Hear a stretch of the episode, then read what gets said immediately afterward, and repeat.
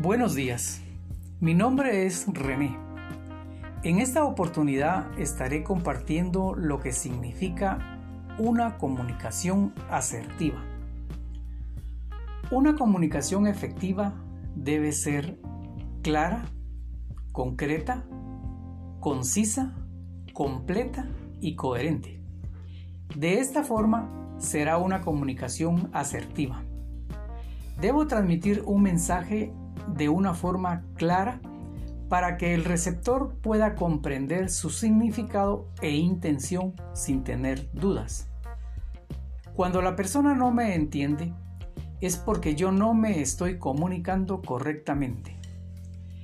Debo de tener empatía, ser considerado, ponerme en el lugar de la otra persona. Debo tener paciencia, tolerancia, respeto, sencillez, humildad. Debo hablar con seguridad. Considerar siempre la opinión de la otra persona. Debo ser preciso, genuino y breve. Es muy importante el correcto manejo de la voz, porque de ella dependerá el mensaje que estaré proyectando.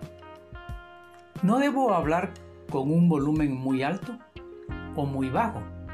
No debo hablar ni rápido ni despacio.